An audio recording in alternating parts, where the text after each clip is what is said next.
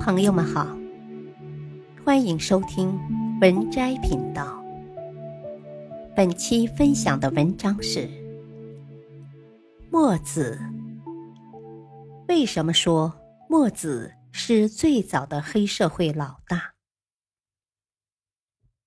穿草鞋是墨子的大众形象，这说法出自《庄子·天下篇》，是后世之墨者。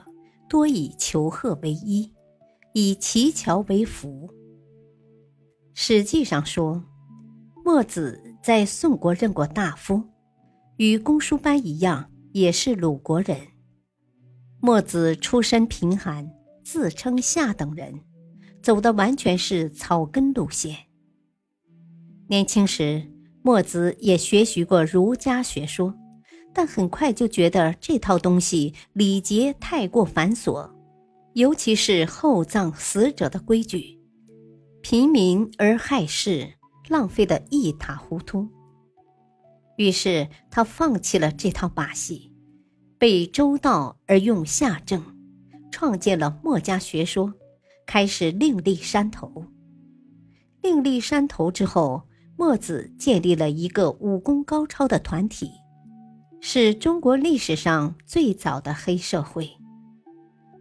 这个黑社会有完整的组织系统、政治纲领和行动宣言，其最高权威的领袖被称为巨子，拥有绝对权威。墨子是第一任巨子，与今天为非作歹的黑社会完全不同。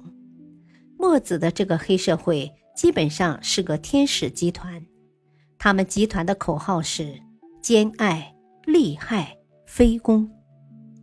用今天的话说，就是要博爱，要互助互利，要消灭战争。墨子的这个主张，连同墨子的组织，在整个战国影响巨大，鼎盛时期有员工上千人。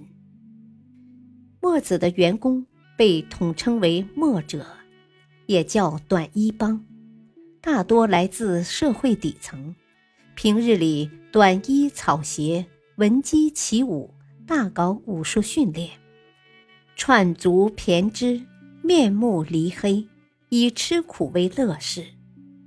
一遇弱国遭难，群众困难，他们立即前往救助，赴汤蹈火，死不还种。一副敢死队的样子。墨子平生几次出国，虽然所走国度和出行气派跟孔孟相比略显寒碜，但效用却不可同日而语。每出去一趟，都能救回不少人的命。而墨子在山东听说湖北人要攻打河南人，立即连夜启程，走了十天十夜。到达楚国的首都，经过一番口手并用的较量，制止了一场国际冲突。这件事据梁涛《墨子行年考》考证，是墨子三十岁那年做的，否则连走十天十夜就有点吃不消，也可能走不快。而三十岁正是一个男人的黄金岁月。墨子看到楚王打消了进攻宋国的念头，就趁机送了本书给他。楚王半皱着眉，草草翻了翻，说：“书是好书，可对我没用啊。这样吧，莫先生要是愿意留在楚国，我可聘用你。”于是墨子二话不说，又走回鲁国去了。组织庞大。就会带来巨额开支。为了维持日常运转，墨子自力更生，将所有的短衣帮培训成为技术精湛的工人，让大伙打家具、搞建筑、造守城武器。在战国时代，墨子的短衣帮是老百姓最喜欢的廉价木匠，还是各个国家最可靠的军火商。他们生产的连弩车、连射机、疾车、成了战国时期火力最强、最抢手的重型武器。但墨子的武器通常只卖给防守一方，而绝不卖给侵略者。尽管墨子的地下组织是全中国最好的民办企业，但也有失败的案例。据《韩非子》记载，公元前四百七十一年，宋国国防部探知。公输班造出过一辆木飞机，觉得可以用作巡城工具，在军事上会大有作为，于是委托墨子做一个比公输班更大、更豪华的木飞机。墨子为此花了三年时间才做成，在验货试飞的当天，飞机只飞了一个上午就掉了下来，结果退赔了好大一笔款子。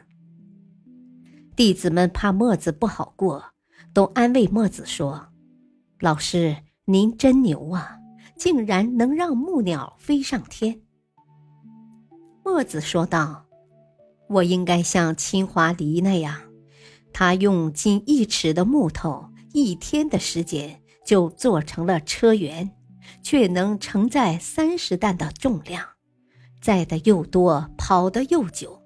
你瞧我的破飞机。”三年才弄成，一天就坏了。我应该做力所能及的事。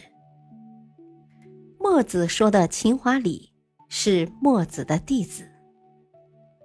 话虽这么说，可墨子一直在做着明知不可为而为之的事。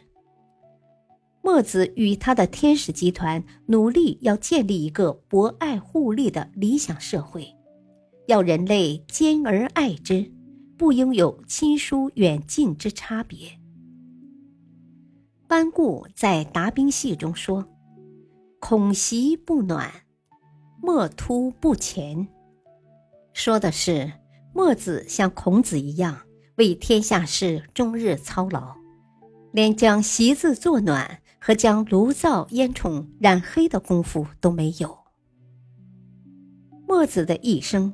都是在为扶危济困而奔走呼号，但遗憾的是，墨子遭遇了一个拒绝天使的时代，他的理想太高贵了，卑微的世道根本没有做好准备去迎接他。本篇文章选自微信公众号“墨子讲智慧”，感谢收听，再会。